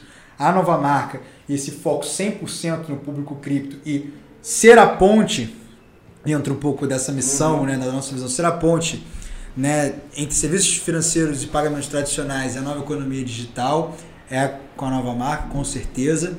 Mas, olhando para o futuro, além de trazer criptos na rotina de pagamentos, transferência e investimentos, é repensar essa dinâmica da propriedade do, do dinheiro. Então, o, o- as criptos que ele tiver no Coins, ele vai ter autonomia para gerir e mandar para onde ele quiser. Novos produtos financeiros. Hoje a gente olha muito para DeFi, finanças descentralizadas. Então, você tem Bitcoin parado ou outra criptomoeda, você dá para alguém que quer pegar emprestado no blockchain e receber juros em cima Cara, disso. isso é louco, hein?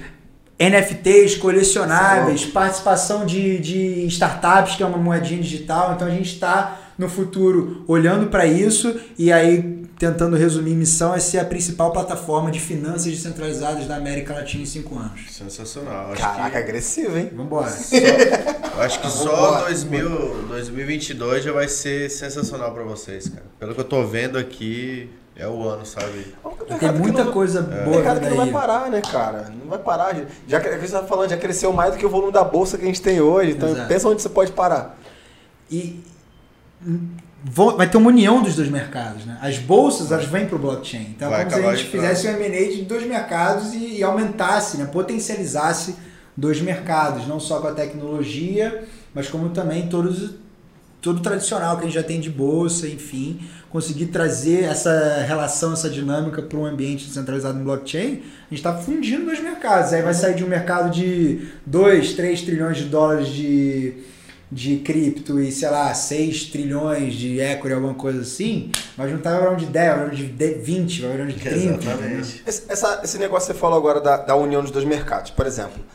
Minha, minha visão é que agora, dos últimos meses para cá, foi muito beneficiado o cripto, porque a bolsa deu uma cagada aqui no Brasil gigantesca, né? Tá uma merda para operar a bolsa aqui. né? Então a galera tá. Muita gente tá fugindo para cripto, tá ganhando bastante dinheiro para cripto. Na hora que esse. Que, que a bolsa recuperar aqui, começar a dar dinheiro pra galera de novo, você acha que vai ter um, um break nisso ou tipo, é um. Cara, tem desgovernado mesmo e não vai parar? Excelente pergunta. É, tem um- historicamente uma descorrelação, e aí não vou falar só das criptos, mas principalmente do Bitcoin, que é o maior market share das criptos, tem uma descorrelação do Bitcoin com mercados tradicionais. Qual o legal do Bitcoin? O Bitcoin ele é deflacionário, então ele tem um limite de emissão. Estima-se que em 2140 vamos ter aí 21 milhões de bitcoins em circulação e nenhum bitcoin novo vai ser emitido. Sim. Então, basicamente, a pressão de compra se aumentar, a pressão de venda ela pode se manter constante, o preço vai estourar. Né? Então, isso é um pouco da reserva de valor, mas quando a gente fala de, de deflação, quando a gente pega um, um movimento de pandemia que o Banco Central americano, Fed, está imprimindo trilhões de dólares, a inflação vai aumentar. Como é que está a inflação no ano de 2021 no Brasil? Aumentou. Então, se você quer se proteger Hoje no Brasil as pessoas compravam dólar. Por quê? Porque a moeda é mais forte. Mas você já tem os movimentos desde o Brexit, da saída da, da Grécia, da, do- da zona do euro. Compre Bitcoin, porque a gente sabe que o Bitcoin é deflacionário. Então esse é um ponto bem bacana de diversificação de portfólio. Não Sim. só você entender a tese do blockchain, etc. O pessoal tenta fazer isso com ouro, mas você pode fazer isso hoje com Bitcoin. Diversificar capital comprando cripto porque é descorrelacionado das grandes casas. E por ser uma moeda global, ela não fica tão refém do movimento de subida ou queda de uma bolsa local do Brasil. Óbvio que vai ter um impacto, por exemplo, numa pandemia, que o preço. Numa pandemia, num cenário de crise, cash is king, né? Dinheiro na mão é, é o que vale. Então o pessoal começa a vender ativo de risco, ah, principalmente, né? Para ter aquela segurança. Olha, se tiver uma oportunidade eu compro, o mercado tá racional, tá descendo muito, eu vou segurar e vou ver o que, acontece. A gente percebeu isso agora em 2020. É, deu uma baixada ali pra 9 mil dólares. e para cripto também, É. entendeu? Então, isso é natural, porque é um ativo. As pessoas encaram como um ativo. Então, e, e é recente, é uma classe de um ativo recente. Então, a gente ainda está entendendo como é que todo o mercado financeiro tradicional se relaciona com essa nova classe de ativo. Mas isso é o que a gente já percebeu. Né? Então, para o futuro, se você quiser fazer um hedge achando que o real vai se desvalorizar, ao- você pode comprar Bitcoin, Bitcoin, né? exato.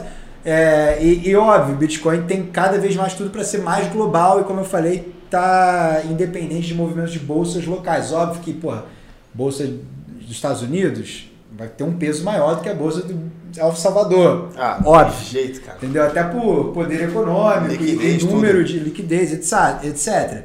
Mas a tendência é ficar cada vez mais líquido, um mercado cada vez maior e não ficar refém desses movimentos. Se tivesse agora um milhão, colocar em três cripto, qual seria? Bom, na física não é indicação de investimento, na minha opinião. Não, é, vai. É.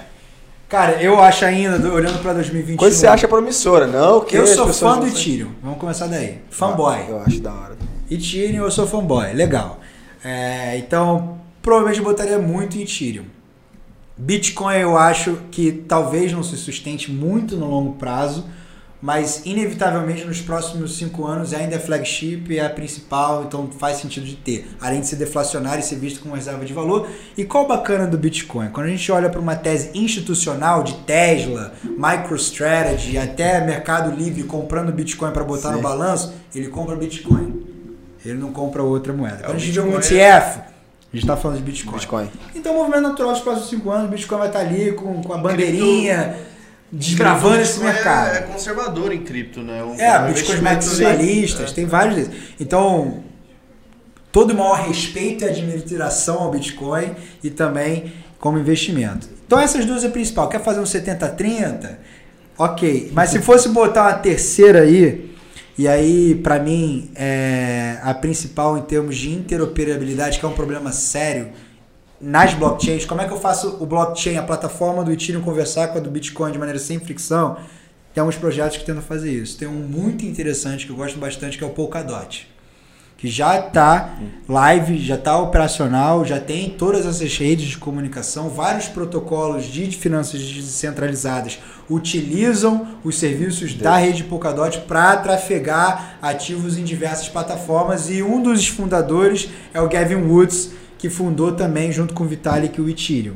Então, se fosse para falar três hoje, Seria em assim. novembro de 2021, Vou- eu falaria essas falar, três. não vou reclamar porque as Pelo três estão Deus, na não vai minha dar carteira. unha. É. Não vou reclamar que as três estão na minha carteira, mas eu não vou dar dica, então ele já deu. mas o Eduardo, cara, um prazer ter recebido você aqui. Foi muito bom o papo. A gente tem os nossos seguidores aí que a gente fez um- uma enquete hoje. Quem já investiu em cripto e quem tinha interesse em investir em cripto, né? Mesmo a uma maioria já investindo, uma maioria maior, que eu vou dizer assim, quer saber mais, entendeu? Então, mesmo o cara que investe, novo, cara. ele quer saber sobre cripto. Então, foi muito bom. ter você. 67% das pessoas que investem e tem 90% delas querem saber ainda mais. Aí, tá vendo? Baixe o app, Coins, na loja É, de a gente vai aplicativo. pôr o- pôr os, os aplicativos. Aproveite o Black Friday, invista, e-books, newsletter, a gente tem conteúdo informacional e claro, pede e-mail aqui no canal também, trazendo conteúdo sempre de qualidade. Cara, aqui é uma Tradição uma tradição que a gente tem, né? A gente sempre pede pro convidado vir assinar a meia, dar um trampinho aí, né? Assinar- Depois você vai ficar Assinar meio que a gente sempre bota nosso no- mural ali. no mural ali. Vambora. Cara, mas, mas é isso, cara. Papo foda. A gente tem que trazer mais, mais coisas sem estar se propondo a falar. Eu falei que dá um trampinho. É, né? Não Mas vai sair, vai sair. Cara, eu, eu falo todo. to- Todo episódio eu falo que a gente não pensou muito bem ao pegar uma meia de verdade. Porque quando as pessoas falam, pô, que ideia bonita, né, cara? Legalzinho, vai ficar ali. Pô, mas dá um trabalho desgraçado pra colocar isso aí. Bota só a Dudu, tá É. bom? Não, saiu, agora foi. Estiquei aqui Faz agora o B do Bitcoin. Agora foi. Agora vamos lá. Talvez a coisa mais importante. Mentira. É. Aí é fora do, do vídeo, aí, não- aí não dá também, né? Mas vamos lá. Flamengo e Palmeiras, final da Libertadores. O episódio vai sair antes. Vambora. Não, não adianta não, vamos lá. Cara, Palpite. Vou, se o Flamengo, se o disso. Flamengo for com o Rodrigo Caio e Davi Luiz na dupla de zaga 90 minutos, dá Flamengo. Mas se entrar com Léo Pereira e Gustavo Henrique. Não, aí não dá. Aí Não, mas vai- acho que vai ser um bom jogo. Gosto muito do Abel. Se fosse. eh, Abel técnico do Palmeiras, acho que É. monta time muito bem. Gosto do Renato também, mas o que ele deve, o que o Abel deve estar treinando de marcação de saída de bola, que o Flamengo é meio ruim. Nossa, mas assim, vou torcer, acho que dá Flamengo. Ah. Bom jogo. Vai ser um bom né? jogo. E, porra, muito desfoca Rascaeta aí, é um ponto de interrogação. Mas vai, vai, vai. Não, tem que ir. Esses caras têm que jogar, final de Libertadores. Mas, Joga enfim. ser uma perna, mas vai, fila da puta. Botar posso- aí, botar aí um, um, um 3x1 com esse terceiro gol saindo depois dos 40 do segundo tempo, Flamengo. Aí essa é legal. Aque- aquela final. Eu dou cambalhota na Aquela Faria Lima. final. Se bobear, o Palmeiras. O Flamengo não, não é muito. Esse Flamengo não é muito bom de virar resultado. Então, um gol, um a um vai pro intervalo. Olha eu cantando aqui de profeta. Vambora, um, vambora. gol, Esse- esse eu quero vai ver. pro intervalo um a um. Aí aos 20 tem aquele segundo gol pra dar o respiro. E aí, depois dos Michael. 40 minutos, vem um Gabigol, vem um Bruno Henrique, ou até mesmo um gol Rodinei, pode ser qualquer um. E faz o gol e vai 3x1 pra galera, e é isso. Ó, é- é, ele não. Ele acha que eu não ouvi, mas eu ouvi aqui antes da gente conversando aqui que ele, ele tinha comentado que se o Flamengo ganhar a Libertadores, ele vai distribuir um Bitcoin aí para as primeiras 100 pessoas que baixar coins. Cara, não, mentira. Era um Shiba. inclusive, inclusive, em 2019 eu tava em Lima e naquele intervalo, cara, eu prometi. Quase partei. Eu prometi muita coisa, raspei cabelo, enfim, foi uma loucura, mas trouxe uma taça, então.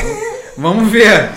Vamos ver esse ano. É isso aí, galera. Eduardo, muito obrigado. Muito obrigado, Irmão, Paulo Fábio. obrigado. Foi um prazer. aqui, ó, tirar uma foto ali. Isso aí, gente. Obrigado aí.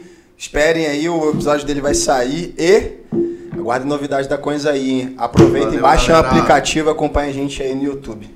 Abraço. Valeu, pessoal.